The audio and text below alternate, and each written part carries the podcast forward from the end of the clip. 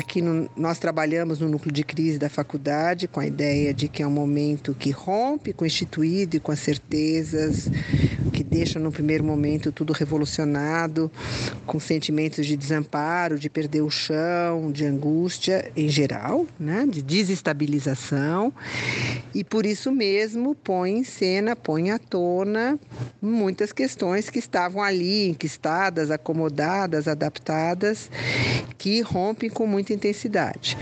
Então a gente entende que esse é um momento que se a gente puder acolher aquilo que surge e buscar junto com as pessoas que estão vivendo isso, junto com o coletivo, o que está acontecendo, como cada um está vivendo e como encontrar formas né, de se acalmar, de buscar alternativas, de não perder a coragem de se relacionar, de buscar os vínculos. É assim que a gente entende que devemos nos posicionar frente a situações de crise. Muitas questões do isolamento social que acentuam a ansiedade ou acentuam a depressão, não dá para escapar, passear, ir na rua, as esperanças ficam em suspenso, as incertezas crescem, né? Desde, bom, não só se eu vou morrer ou não, mas quando eu vou poder voltar a ver as pessoas, isso traz muita angústia, sem dúvida nenhuma.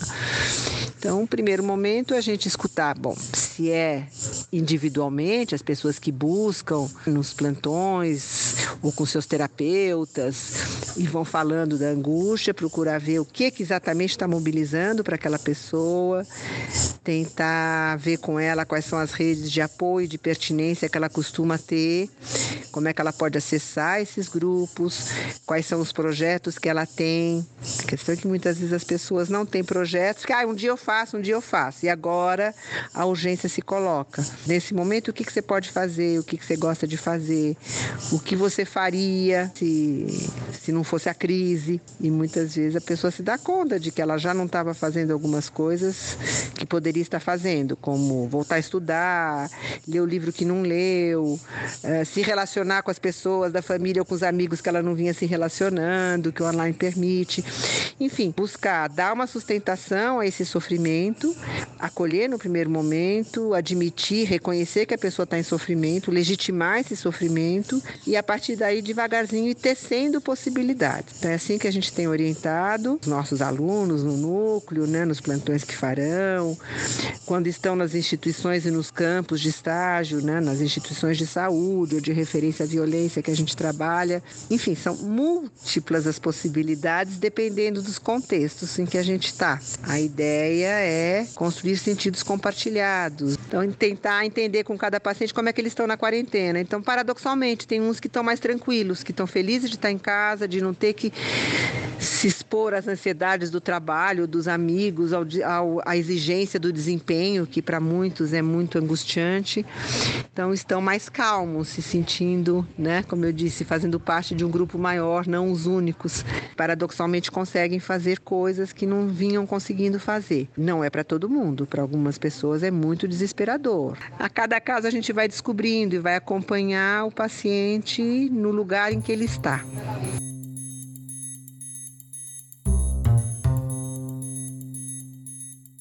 A violência doméstica tem aumentado. Uma família que estava organizada precariamente, cada um fazendo uma coisa, com certo distanciamento, não se viu o dia inteiro. É, na hora em que os espaços estão ali compartilhados o tempo inteiro, descobrem que não tem privacidade, descobrem que não há respeito. A gente, infelizmente, trabalha com isso há muito tempo, sabe que o espaço doméstico não é o espaço mais pacífico. Altos índices de violência acontecem nos espaços familiares.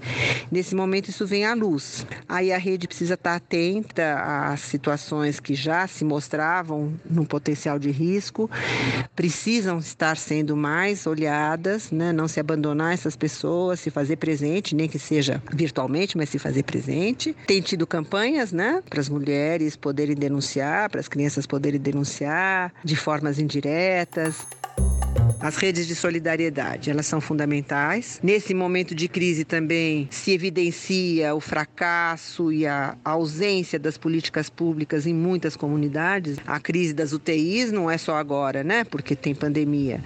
A precariedade da saúde, dos sistemas mesmo de educação e assistenciais ficam absolutamente revelados. Agora é uma hora em que todo mundo se mobiliza, então isso é importante. É uma hora em que a vida está acima de tudo, né? Tem a fome, tem a saúde, tem o saneamento que precisa chegar.